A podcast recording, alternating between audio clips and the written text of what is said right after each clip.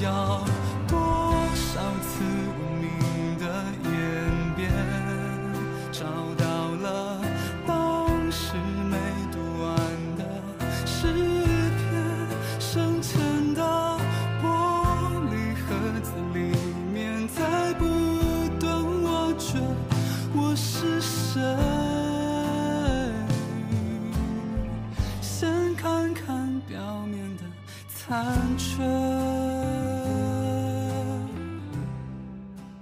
欢迎大家来到本周的高贵 FM，我是 Steve Girl。你小狗，你小狗，你怎么小变成狗小狗了？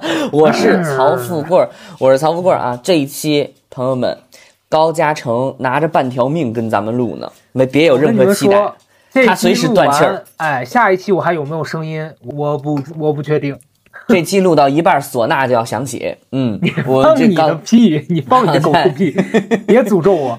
你先分享一下吧，高嘉诚，你老高先分享一下吧。嗯，我跟你们说，朋友们，就是因为本人的父亲以及未知的我的家人还在听我这个播客，所以其实我不太想在节目里面透露太多我这个私人状况，免得他们担心。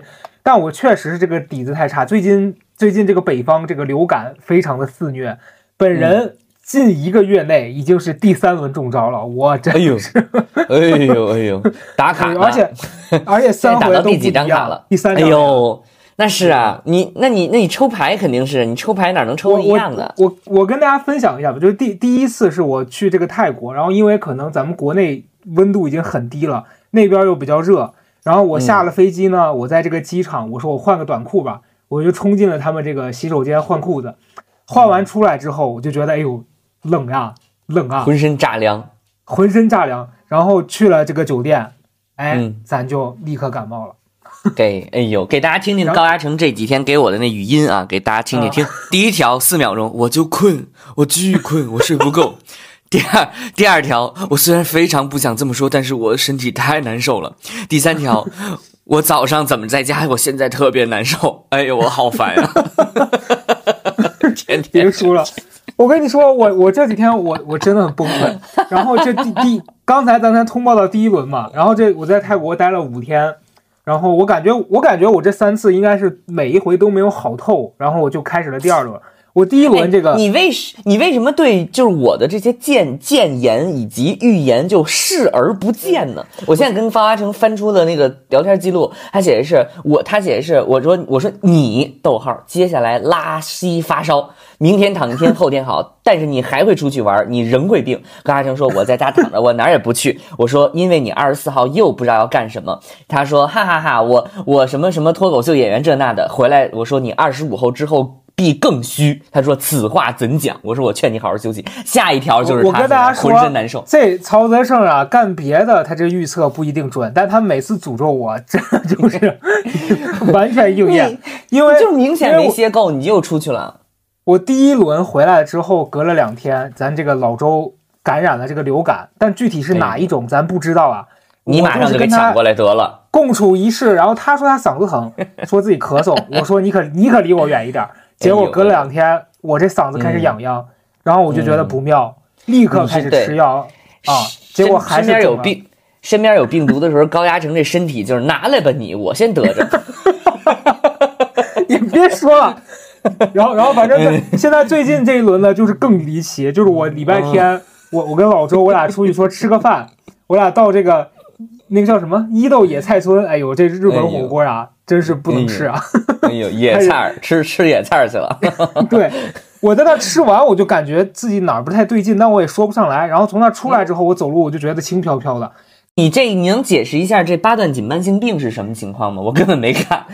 是这样子，八段锦慢性病是那天是有一个热搜是这这几个字儿，但是它不是说八段锦是慢性病，或者说八段锦会引起慢性病，它是那个我点开看了一下，它大概那天讲的是说你长期练八段锦有助于你抵抗那些慢性病，会让你身体素质变得很好，大概讲了一个这样的。嗯嗯行，那么高老高从今天开始就得把这个健身全部都排满了。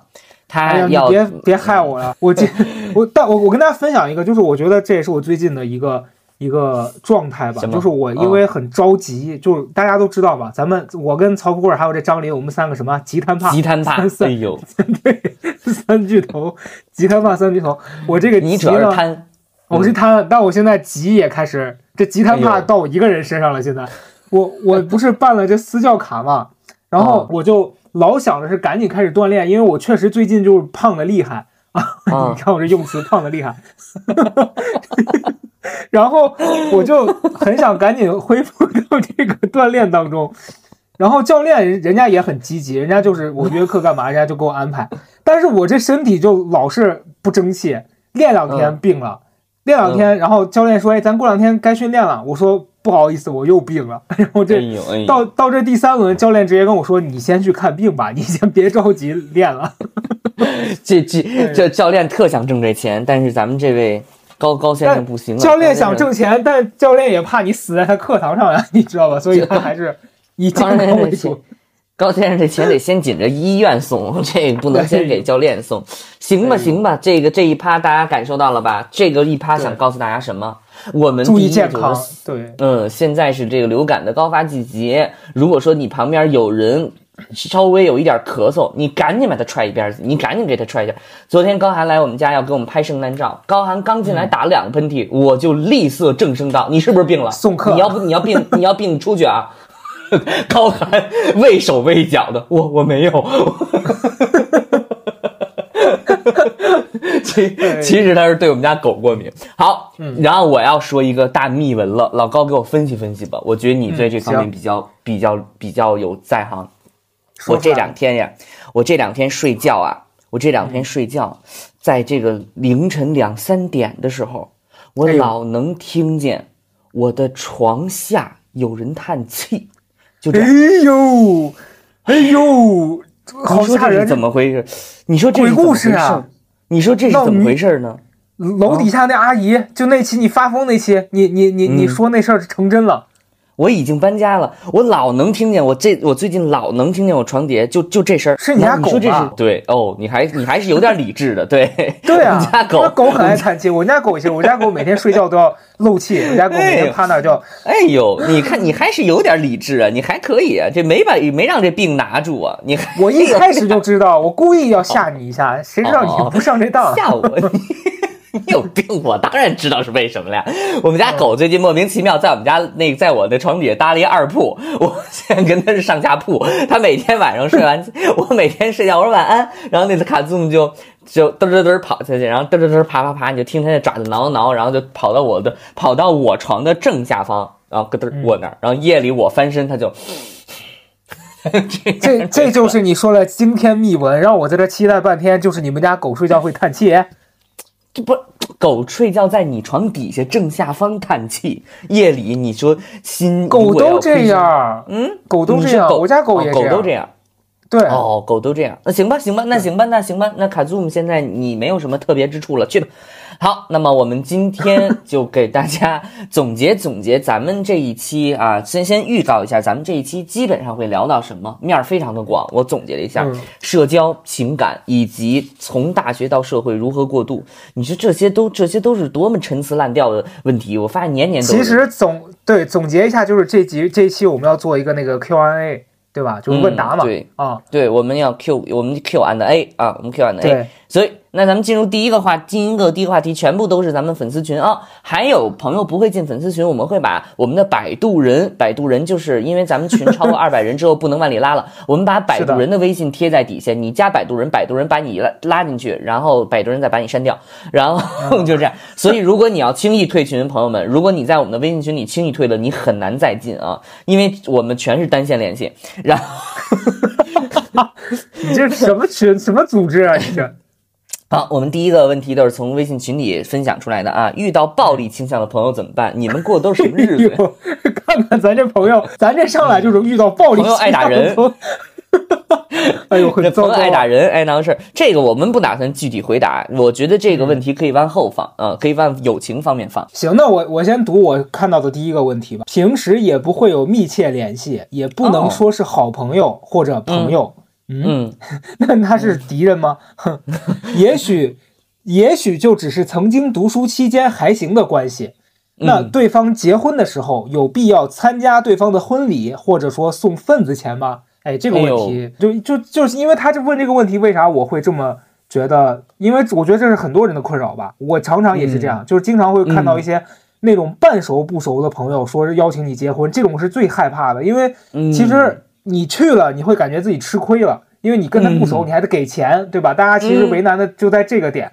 但是啊，我我之前有一次经历是，就是我们之前去上那个课，然后遇到一个女孩儿，那女孩儿当时老早一直分享自己就是找不着对象，她每一次参加那什么分享啊，她就说，哎呦，每天相亲又遇到奇葩什么什么的。然后突然有一天，她就拉了一个群，把我们拉到一块儿，然后然后跟我们说，嗯我有一个。我有一个秘密，有一个就是像你刚才那个惊天秘闻要跟大家分享，然后周六的时候在哪儿吃，在哪儿吃饭？对我当时，哦哎，我我反应慢到我竟然没猜到是他要结婚了，那谁也猜不到，谁结婚先拉群呀？我还以为是咋的了，我以为是碰着这这这什么杀狗喘气咋的，就 狗碰到狗喘气，就是感觉不是啥好事儿，因为他形容的很很很可怕。结果当天去了，他很热心的跟我们说，哎，他前段时间相亲遇到了一个他觉得特别好，俩人就要结婚了。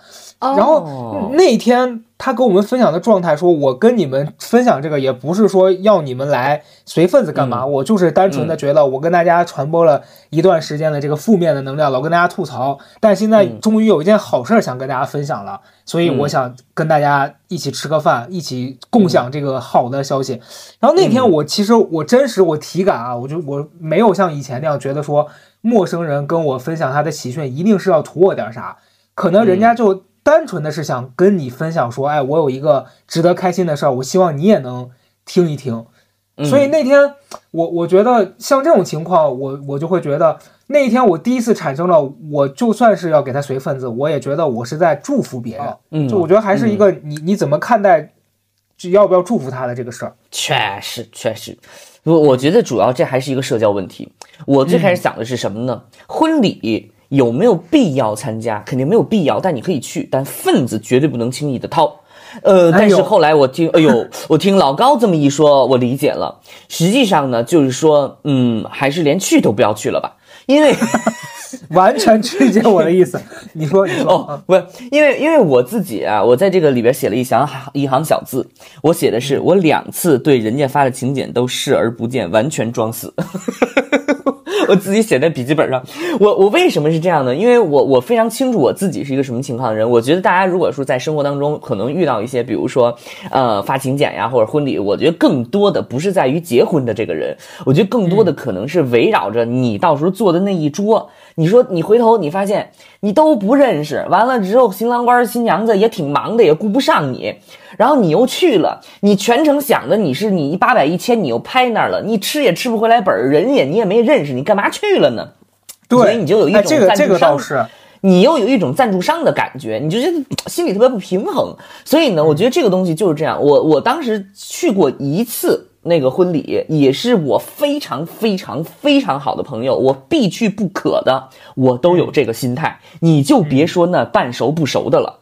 你懂吗？我都已经是我非常非常熟的朋友了。我去了之后，由于因为我们当时是初中同学那一那一波，当时就没去几个。我也好多年，十年没见了。我去了之后，我也聊不了什么，生人熟人都差不多，我就没得说。我坐那儿之后就特别浑身难受，一顿炫饭，然后。完事儿就完事儿了，然后我就后来我从此我就想，完事半熟不熟的我真不去，我我你干嘛去呢？我觉得就是哎祝福，我现在完全线上祝福，然后发请柬我当场祝福，我发请柬我当场发红包，我也不去现场了，嗯，哎，就这样。你讲这个，我其实完全同意。你刚刚这段话勾起了我一段非常不美好的回忆，就是去年，去年我和我和李佳瑞还有一些朋友，我们参加了一个就是朋友的婚礼，然后那个婚礼真的就是你讲的这个情况。就是我跟这个朋友也属于也属于认识很久，但我们俩其实不是特别的熟，就是嗯认识，但是这浅浅就是点头之交这种。然后哦他的婚礼，他请来的一大片都是那种我们认识但是却不熟的人。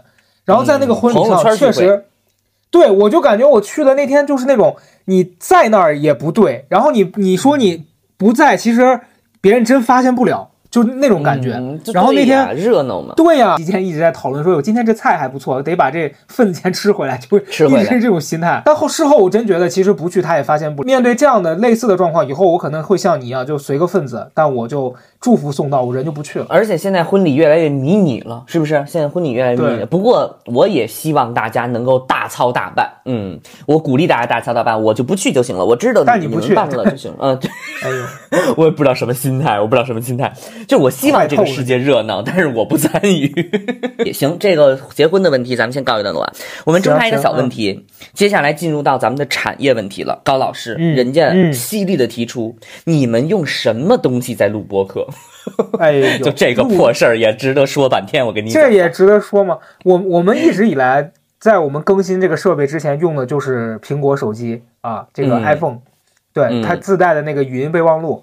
但是前段时间我们俩觉得我们应该稍微让音质改善一点，嗯然后我们就斥斥巨资买了这个大疆的这个、这个这个这个收音的这个小玩意儿。他斥巨资，我比他省六百块钱，因为我是双十一下的单。嘿嘿嘿，对对，哎呦。我比他买的早，我们俩就一人买了一套，就那个小蜜蜂一样的那个别在胸口的那个东西。我我为什么把这个问题提出来？因为那天我在遛狗的时候，我又闲来无事听了半天别人的播客，然后切到了咱们自己的播客，早期的播客，那音质那叫一个差呀，忽高哎对。忽低，忽高忽低，而且而且你当时还不觉得，当时我当时还不那段觉得时间，我跟曹老师说，我说咱们该提升一下音质了。曹老师每次都特别不屑，说：“哎呦，他们录的跟我们这有什么区别呀？你现在觉得有差别了吧 殊不知，我之前是因为没有用过耳机在听，然后中间有非常多的巨型的那种噪音，然后经常在评论区里说：“我的妈呀，我聋了，我求求了，千万不要出这种滋滋滋的声音。”然后，然后我那天听了一下，确实是对生活就是精神的一种摧残。哎呦，非常感谢大家在这种情况下都一直在收听。我那天是第一次感受到音质确实挺差的。”对，所以但是现在我们提高了。是好的，那那这个问题其实就就先跟大家道歉。OK 嗯 OK 哎呦，下一个问题也很犀利啊，高老师，你看看这个，你敢不敢回答吧？呃，朋友们问，目前综艺或者其他的宣发活动中是怎么搞线上营销的？我是我们应该如何判断一件事情是否有背后推手？哎呦，哎呦哎呦，这个这个问题是在昨天他在群里面问出的第一时间，我就回答他了。我说：“你觉得我懂？我对我直接反问，我说：“你认为我懂？”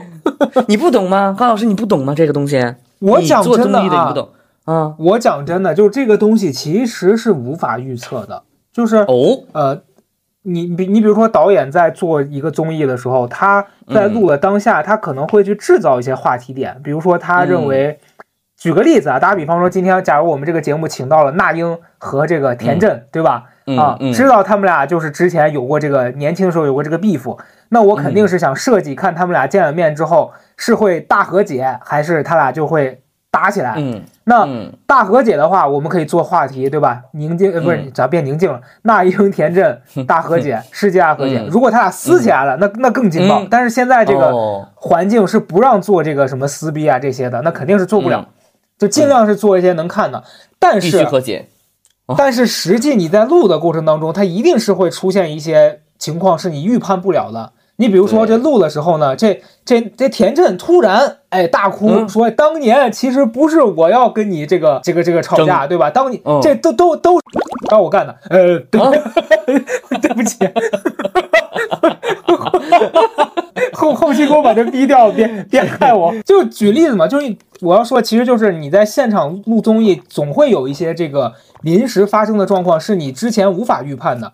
然后嗯，其实这这是一个情况，然后实际播出的时候，大家关注的点可能又跟你想做这个点是不一样的。啊嗯，你比如说嗯，你已经算好了一千步一万步，你说，哎呦，你看这个录的过程中发生的事儿，我预测它会爆。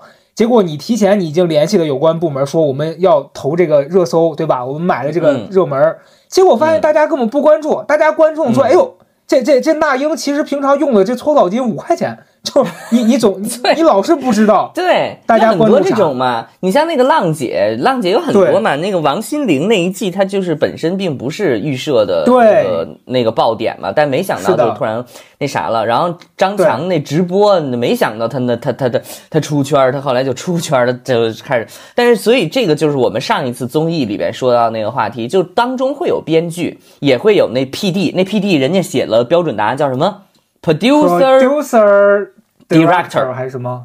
嗯嗯，对对对，就是这些工作的人员呢，会伴随性的去给他一些就是这个总结。你比如说，突然就有点像那天气预报，你知道吧？本来没想着刮风，突然你看那个房檐上那那个那那些那个转的那小标嘚嘚嘚嘚开始转了，这边就有人通知你了，要来要来风了，你赶紧的操办一下吧。对他们就是干这个的，所以就是必须得嗅觉灵敏，稍微有一点小腥的马上得闻出来，稍微有点那个这个对他们就干这个活的，嗯，这些人啊。然后这个综艺里边就会有，对，而且我觉得大家可能会认为好多东西这个是可以提前预测的，是可以复制的，甚至甚至你看你刚刚提到那个浪姐，就是当时王心凌那一季时候，其实最开始嗯你看第一期那个舞台。当时整个的那个，你能感觉到那个导演组就没有压根儿没有想说投入太多在他身上，对对，结果谁知道后期发酵起来，他是那一季最炸的。但你看到第二季，哎，对那个艾拉来的时候，他们就让艾拉唱那什么《恋人未满》，想要想要复制这个，哦但是你看我以为没有啊。我以为那个剧本给了徐怀钰哎，对，没有徐怀钰他他们当时肯定也是想做这个点的，但是你看就就完全是走了另外一个路线，他没有人预测他第一期垮垮掉了，然后后面 对啊，但是你看艾艾拉他们就是又是另外一个路线了，就是人家打的是这几个女孩之间的友情嘛，这东西都是你嗯前期无法、无法说预测说一定会怎么样，不一定的。嗯对，然后还有像王菊。王菊的那个大家要有印象，对吧？就他当时在那个选秀里边，他完全是不不出头的。但是那一季最大的爆点就是他，然后形成了一个现象级。但是我在这个地方可以分享给大家一个啊，分享给大家一个。我刚才说了，这业态里边，因为你确实感兴趣嘛，我跟大家分享一下，业态里边确实会有一些人是在。节目过程当中去做他这个点，同时他们在真人秀在做的过程当中呢，会同步宣发团队和营销团队同步推进。那么这些嗯营销团队和宣发团队会实时的跟进这个组内现在的一个录制情况，也就是说他已经预判了两个月或者一个月之后播出当场的一个情况是什么，然后他们再结合这个热点去做准备，所以他前期可能已经给你铺好了。然后如果说你播出了之后发生一些社会上的反响或者舆论上的一个反响的话呢，这些营销和公关团队挣的就是这个急活儿。咱们听众肯定有人干是这个，为什么他们经常加班？就是因为这个原因，因为他可能昨天做的完整方案，今天中午十二点八段锦慢性病一下。改了，八段锦变成慢性病了，全部都得洗稿，所有的全都得重改。所以这些行业的这些各个部分的工作者们的不同环节，构成了我们最终在公众媒体上看到的所有的这些你看到的现象级，你看到这些，而且你要相信这个业态已经如此的完整，不存在纯纯的、完完全全的零基础的、没有人推使的炒到你的面前，它不可能。所以，因为每天的新闻信息这么的多，如果一个人在某一个热度上持续几天，要不然就是有人在推他，要不然他就是犯了坏事儿、大坏事儿。所以基本基本上不可能说一个素人莫名其妙的突然之间连挂好几天的榜。觉得这个事儿，咱们这位听众朋友们，你也不用太，你也不用太担心，你也不用觉得太复杂。我可以给你一个简便公式，当你看到的时候，你就已经被推到了。行，就这么简单，就是这么简单，对就是这么简单。嗯，好，那我们下一个吧。我们下一个是什么问题啊？他说怎么看与同龄人的差距？比如同龄人都相继恋爱、买房、嗯搞事业、搞事业儿等正事儿啊！你看啊他强调的是正正事儿，对对对而我还在追星、旅游嗯等嗯娱乐性很强的事儿。哎我当场就给他答案了哎。呦，哎呦，哎呦，我当场就给。他答案了。我我说你这句话呀，只需要做一个小小修改，你只需要把那个还把它变掉。怎么看到与同龄人的差距？相继恋爱、买房、搞事业，而我还在，你改成而我已经在追星、旅游和娱乐性很强的事儿。就是你只要心态上做一调整，就是你已经领先他们了，你知道吧？他们搞房、恋爱和搞事业，为的是将来做旅游和娱乐性很强的事儿。但你现在已经了，哎你。哎，对，所以这个就是我们之前那一期那个毒鸡汤啊那期，对我们跟赵一楠那期聊那个就是幸运是不是一种人设？就当时其实那期我觉得标题起的不好，我们当时应该改成说幸运是幸运应该是一种心态，就是当你把这件事情。都调整成说，我做这个事儿，不管是什么，就在外界看来，它不管是所谓的正事儿，还是就是玩儿，把这两两者那是其他人规定的。可是，在你嗯看来，我现在做这个事儿就是为了开心，且我不管为什么，不管我做什么，这个努力性质，最后都是为了这个。而我现在已经在这个了，那你就已经成功了。而且那个高老师，我记得原来也分享过一个点，就是叫做什么复利来的，什么什么什么叫什么复利、那个回忆复利，对，啊？回忆复利复利啊，回忆复利啊，嗯，你就再给大家复习一下这个啊回忆复利，就是说你年轻的时候呢，积攒了越多的回忆，在你老的时候，这些回忆就越值钱。而当你年轻的时候，花了大量的时间在工作、在赚钱，而没有时间去制造那些回忆，你老了的时候，其实你已经没有那个机会再去创造这些回忆了。对，嗯，是是这么回事儿。所以这位朋友，你看看，你所有的问题，咱们原来播客当中都解答过，而且我记得好像这个，我我当时还有还有一期我有我有讲过，我想想我现在还是不是这么想的。我我随时观点都会有一些变化，但是我现在想要还是就是说这个横向对比，年龄和年龄之间的横向对比，就是很难达成。我那天又突然的 emo 了，我突然的又又又又负能量了。我为什么负能量呢？我忘了是什么具体原因，反正大概那个意思吧。就别人跟我讲了一件事儿，然后那个主人公特别年轻，然后就怎么着要提提车了还是怎么着，我当场就是你知道吗？就那种你你生活当中肯定也有这种瞬间吧，就是你你你表面上没有在。Care 这件事情，你表面上没有在听这件事，而且他说的这句话也跟咱们今天所谓的这个聊天或者饭局没关系，但是这句话就特别的，就像划过天际的流星一样，歘在你心底当中留下了一个印记，你懂吧？比如说今天咱们今天聊的明明可能是投资什么什么之类的啊，大家聊都有投投资挺好，突然他说那个人也挺好的，但是他太年轻了，只有二十五岁，当场你现场现场就会有零点一秒的沉默，大家其实心里都会有一个说啊，人家那么年轻都已经这样子，就是你知道，就是大家可能会都有这种这种时刻，我觉得这个是难免的啦，我觉得这是难免的，但是我其实也经常会因此而感到这个负能量，你你难免会跟别人对比，然后我最大的一个建议就是三步，我即将要发的短视频当中会提到这一点。哎呀，姐子，我跟你想的一模一样。第一，不要看朋友圈，你不要看朋友圈，你看朋友圈，你就会发现你跟别人差很多。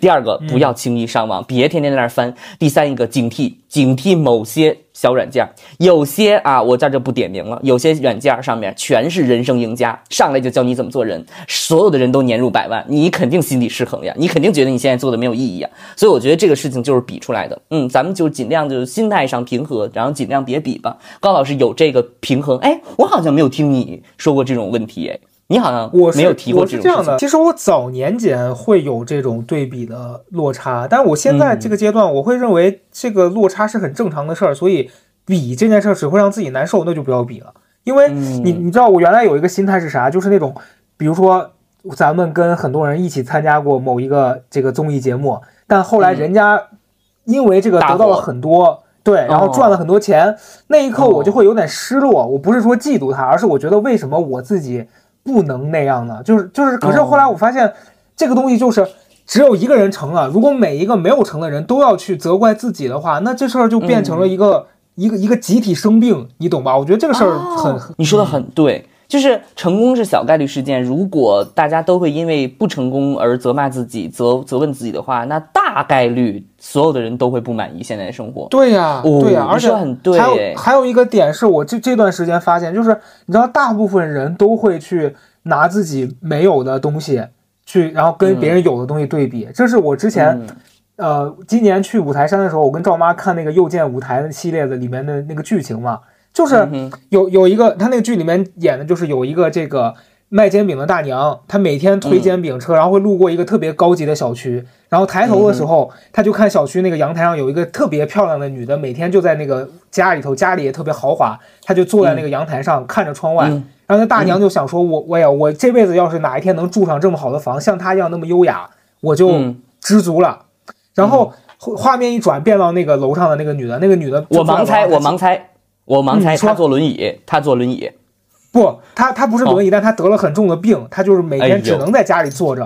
啊这种故事一般都是这个路线。对然后他就一般都是他看见那大娘，他就他就心里想的是，我哪天要能像这大娘一样那么健康，推着那么重的车爬这个楼就好了。就大家都会拿自己没有的去想跟别人有的那个换，但忽略了自己有的。所以我觉得，就好像这是当代人一个很普遍的现状吧。以前我也这样，嗯但我现在我我会觉得我我偶尔会有这个念头，但当我想起来。就当我发现我自己在这样想的时候，我就意识到啊，我又开始犯这个老错误了，所以就不要想这个。对呀、殊不知，殊不知，没准你那朋友圈发出，你天天这儿打卡那儿玩儿，然后这那的，人家会觉得，哎呦，你看看这富二代的生活多开心呀、对呀、这富二代生活，他们家要不是因为有钱，他能这么玩儿，人家没准一边加班一边也恨你呢。我觉得认识每个人都有会，但是我觉得这位朋友提出的问题，其实我在过去的很多年当中都会有这种问题，就是我在看似我在玩嘛，就看，但是我好，我承认我就是在玩。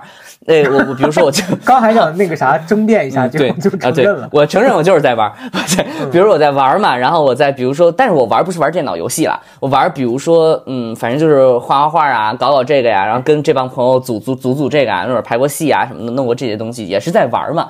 但是我就偶尔会脑子里还是会，比如在谈话当中或者是社交当中，突然听到，哎，好像跟我同龄毕业的人现在已经入职了，又拿到什么 offer 了，然后又拿到什么什么的那个啥了。你知道，我每次有这个时候，我脑子里都会浮现，你看过那美国电影？你比如说啊，你看没看过那种美国电影？就前期那个人天天在那儿，比如说，嗯，搞乐队。然后瞎瞎弄，瞎瞎搞，然后比如可能那个乐队没搞起来，然后呢，他就心灰意冷了。大概可能一百二十分钟的电影，在九十分钟或者是六十分钟的时候，七十分钟的时候，他就入职了。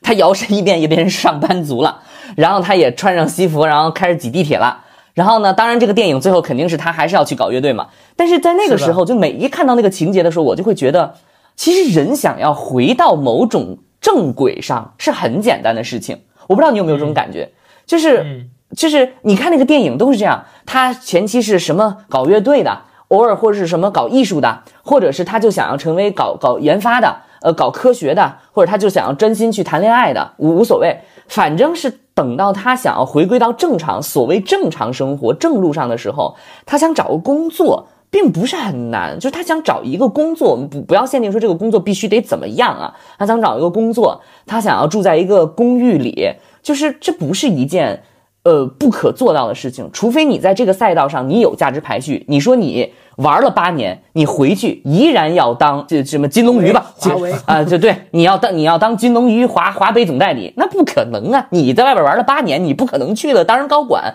但是你说你要找一工作。你要回到那个生活当中，你也开始攒钱，什么这那的路线，我觉得这只是一个选择。而且你要想一想，有些人他并不是说从二十岁开始攒钱，他攒四十岁就比你攒的多呀。就我觉得这东西，它就它只是一个生活状态。所以我觉得生活当中确确实实，嗯，有一部分的假象是让我们很惶恐的，是觉得所有人都在忙正事儿，就是这是一个假象。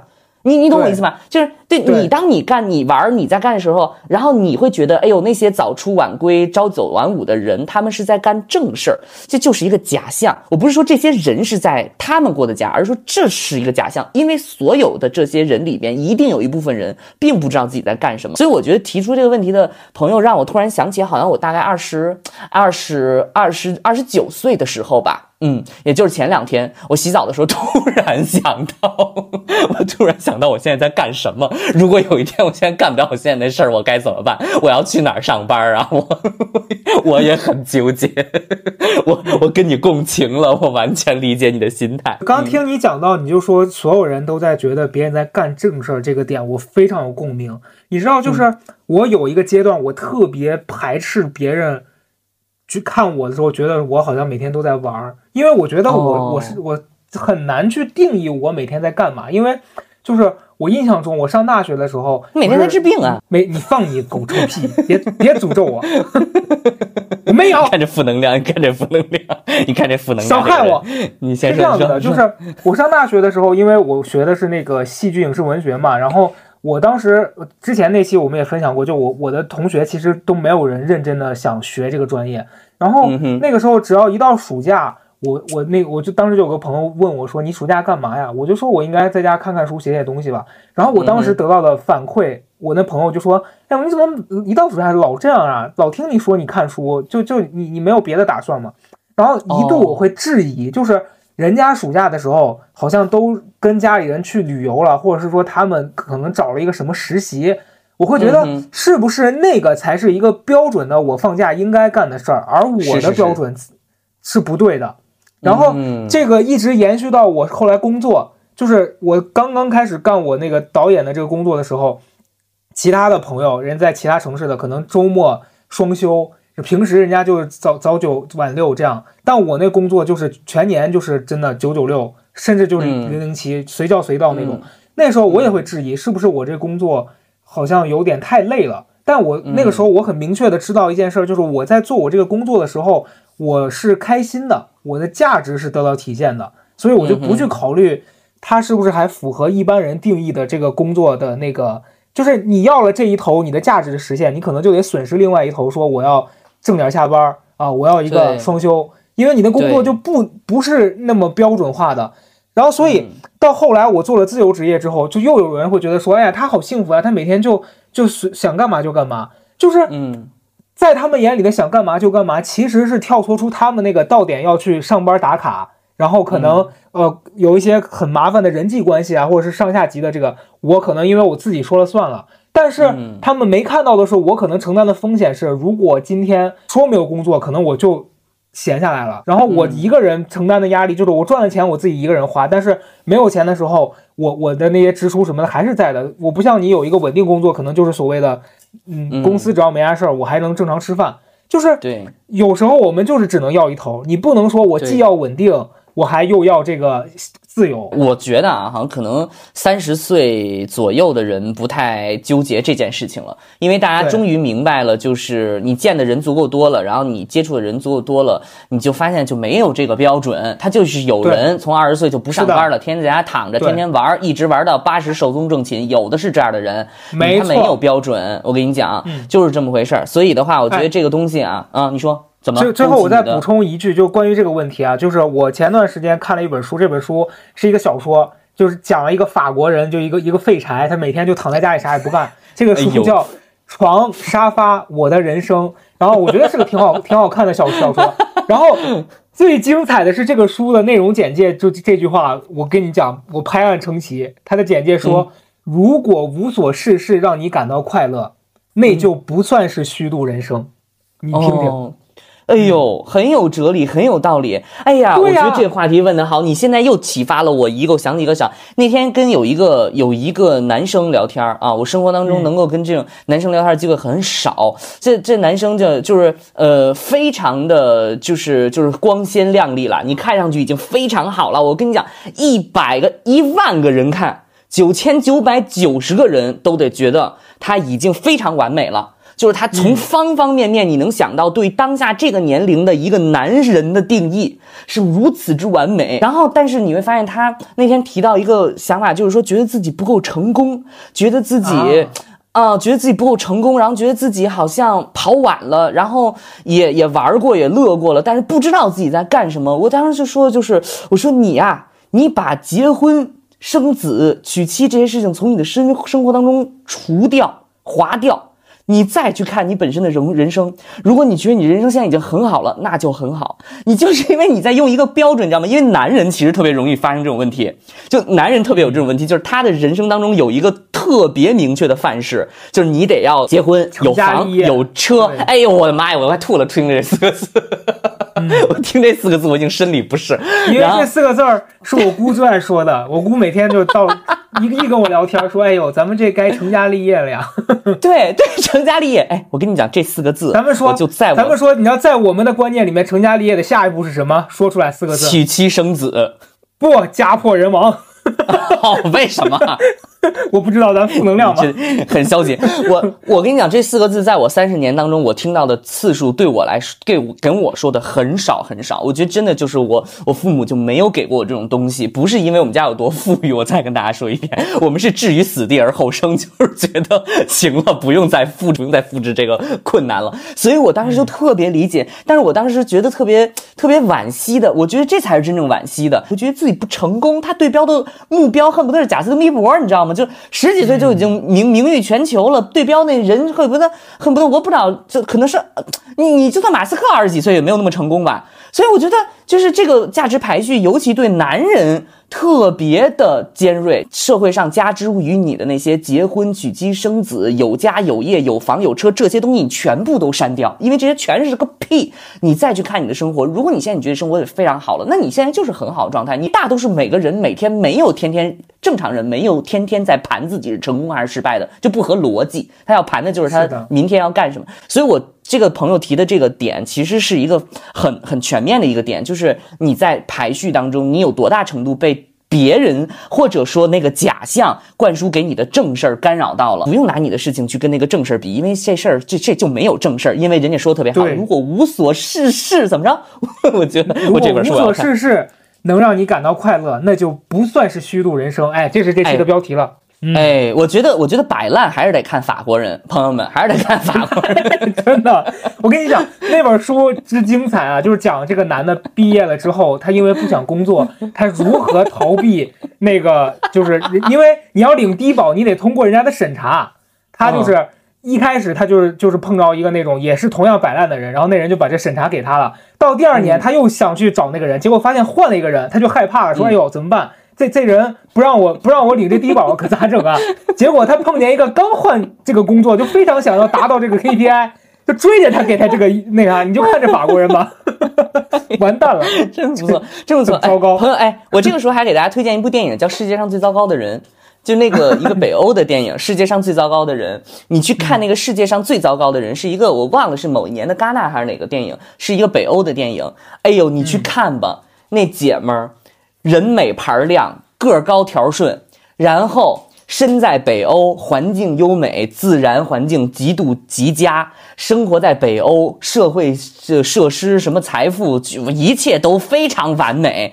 她跟她那男朋友，一个是在类似于 Seven Eleven 那个地方上班，还有一个是在图书，呃，一个一个书店里边当一个售货员。你觉得好像就是特别低端的工作是吧？我告诉你，人那北欧人那生活简直好极了，就这么一工作，然后还住着那大大房子，我他妈那房子起码三室一厅，这俩人这么好的生活。这个片子的名字叫《世界上最糟糕的人》就，就 你就知道这人他他知道吧？就这这病他都是浑身自己瞎琢磨琢磨出来的，所以推荐一下吧。所以哎，我觉得这个很有启发性，就是你想摆烂看一看法国人。如果你觉得你现在生活不够优秀，你你你的你的你的成功、你的快乐必须得从物质方面得到满足，你就看看那世界最高糟糕的人都给你了，你仍然会觉得自己是世界上最糟糕的人。那我们这块就就到这儿了哈，咱们所以咱们不对比啊，咱们那买房买房现在都负债呢，都哭呢都行，也很负能量，很负能量。你打算捐赠遗体吗，高老师？啊，这这你没看见吗？你我看见了，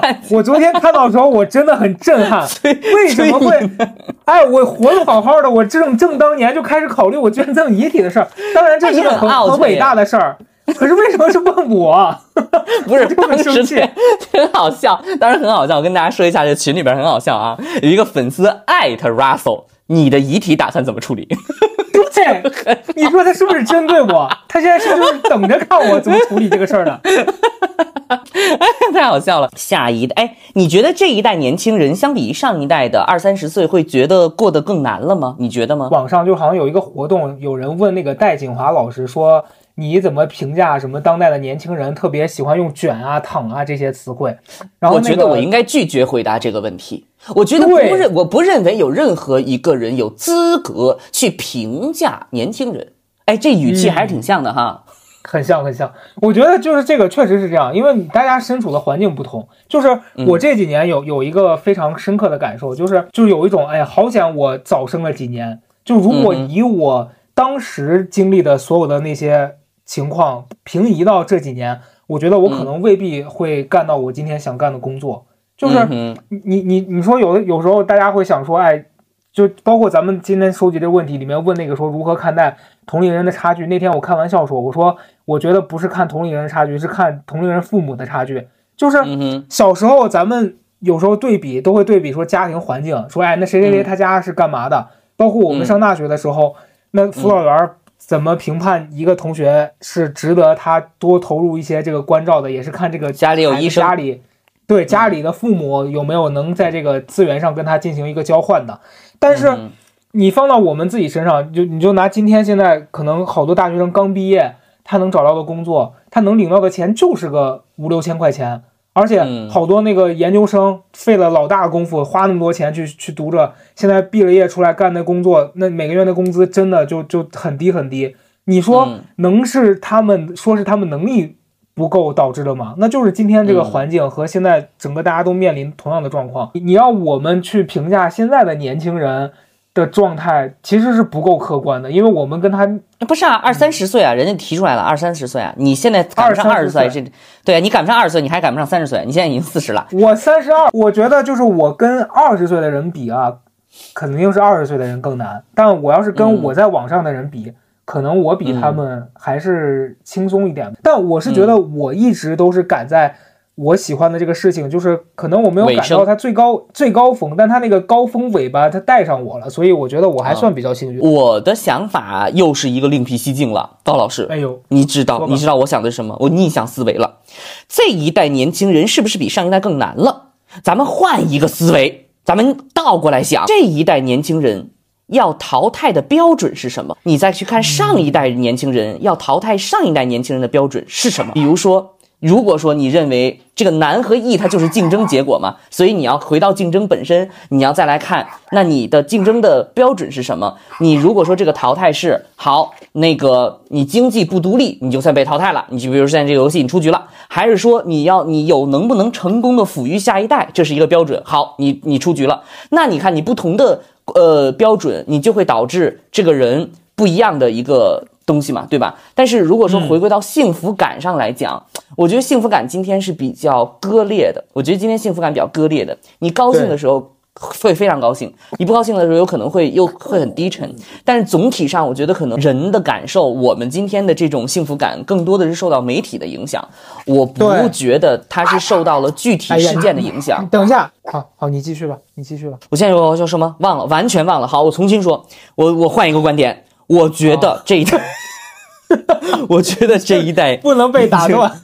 嗯，我觉而且而且是完全不是说我我我我续上说，而是我完全换一个观点。我觉得这一代年轻人没有实际情况上的比上一代更难，就是我觉得就从那个角度上思考，你所谓难嘛，就是你做得到就不难，对不对？做不到就我觉得还是上一代更难一点吧。因为我现在想的是，其实我们今天是越来越多的打开了隔膜，对吧？假设如果你上一代人。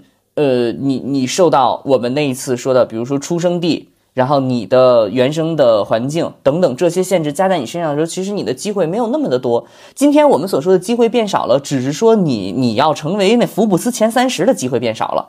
但是你今天想要在这个平流层随便乱窜，你今儿今天给人写写文章，明天给人当模特转一圈，后天你自己这个什么搞个小买卖，我觉得这个机会还是变多了的。我觉得这个机会还是变多，因为它更活跃了嘛，并没有更难哈。你放心吧，不会更难。就算更难，你也没有别的办法，或者你现在就把自己动起来，你是二十年之后再看一看，那你肯定也跟不上趟了。所以你没有别的选择，你现在就是忍着吧，你没办法啊。自从咱们俩做了这个播客以来，不是有时候会上这个其他的平台看一看。大家对播客的评价，然后很多人会发帖子，就是有一点抱怨的心态，说说我觉得现在这些播客平台，他们都会把流量给到一些已经有知名度的人，我们这个从零开始做的人会很难很难，因为，嗯，我其实看到很多这个。做起来播客或者他们内容真的很好的人是没有受到说这个人是不是一个名人，当然他一定是会有这方面的影响的，可是他不是一个绝对影响。因为我原来在传统行业就是呃影视行业嘛，影视行业就相对也比较传统，它就有一个相对的制式规模，然后呢所有的项目都非常的大，呃不由你去做主，所以你刚入行也好或者。你们是年轻的人也好，三十岁上下你都做不了主，你只能参与。这个就很像是我们所说的，你现在遇到的一个已经成熟的产业。然后，当时我接触到直播和短视频行业之后呢，我会发现这里边全部都是活跃的非常年轻的人。一方面是因为它确实累，再有一方面年轻人对这个比较敏感，而更重要的一方面就是你在这个里面可以感受到说，嗯，年轻的人他的开拓性这种性质更强。我举一个例子。之前就没有这种类型的直播。我们举一个例子，比如说某某类型的直播或者某某类型的视频，之前就没有，就没有人能告诉你你要去做这个，因为它没出现，没有人知道它有可能会存在。就算现在是有能力、有资源、有地位的人，他也做不到，因为他不知道这个东西有。这东西谁做出来的？这东西就是低成本尝试的，然后愿意去失败的人去。做出来的这人是谁？这人就是年轻人，因为所有有成本的，你会发现我经常有一个理论叫屁股大，他挪不动。就他一旦做成型了，他一旦已经这个这这一代人他已经有了资产了，有了地位了，有了生活了，他很难再去换地方、换什么，这他屁股很大了嘛。但是在这个里边，年轻人的优势就是，反正我今天干干这个，我明天干干那个，我也没什么缺失，我也没什么，我我也没什么失败，我也没我也没有什么损失。那这就是优势。那难点难点，那就在于说，你你你要不要在一个允许新的新兴变化的行业里进行尝试？如果你选择进入到一个。非常固化的环境、固化的思维、固化的体系和固化的呃工作环境当中、产业当中，那你的优势可能并不是很明显，因为你是一个年轻人，你最大优势就是失败成本。但如果你选择进入到一个容许你能够快速变化、快速失败、快速重来的行业或者环境当中的时候，你就会发现你的年轻是个优势。我觉得倒倒不用把这个话题扩得很大，说我们这一代人，每一代人他也说实话他也不一样嘛，对吧？他有那个在躺法国躺着的，所以我觉得这。这个这个是我接触到了直播和视频之后，我才意识到哦，其实年轻意味着其实就是你你你真的可以不计成本的去失败，然后你重新再来，而且你可以把一个东西从没有到有的变化过程，因为之前成功的人他不再做新的东西了，他只是在复制他的模式而已，是可以分享给大家的。行吧，这一期已经非常的充足了。就是我有很多问题，我就希望不停的问，看能不能问到一个我满意的答案。但是我觉得大部分时候，你想要那个答案，它都不会那么快的让你得到的。然后，即便你很快的得到了你最近的这个疑惑。哦，原来是这样，但是你很快又会产生另外一个疑惑，就是年轻人就是这样子的。所以最后的时候呢，我们这一期回答了大家非常多的问题，但是大家的问题呢，就是还有很多。如果以后有机会的话呢，我们还会给大家录。但是没关系，我们今天所有收集的问题，我们都会在哪里去录成视频呀？高老师，小红书。哎，小红书去关注我们的小红书，这些小的问题呢，非常感谢大家进群去跟我们沟通。同时呢，如果说你没有机会进到我们的微信的呃粉丝群呢，去关注我们的小红书，也可以私信小红书高贵 video 这个账号，在这里面收集的问题，我们会以视频的形式给大家录出来。然后这样的话呢，你也可以看到这些回复，因为之后我们的节目肯定会相关了，来还会有嘉宾，会有话题，可能没有这么多的机会给大家 Q&A 啊。最后这个阶段告诉大家，如果你对你的生活呢，充满了疑惑，你现在请听好，拿出笔和纸记下来，去思考一个问题，你把它想清楚，你的人生就没有问题了。为什么狗会在夜里在我的床下叹气？好，那么就这样。好，这啊，就回去思考，思考好。你只要把这个狗为什么夜里跑到床底下叹气这事儿想明白了，你就不对于世间的这一切困惑了，因为你已经疯了。行，那么我 我。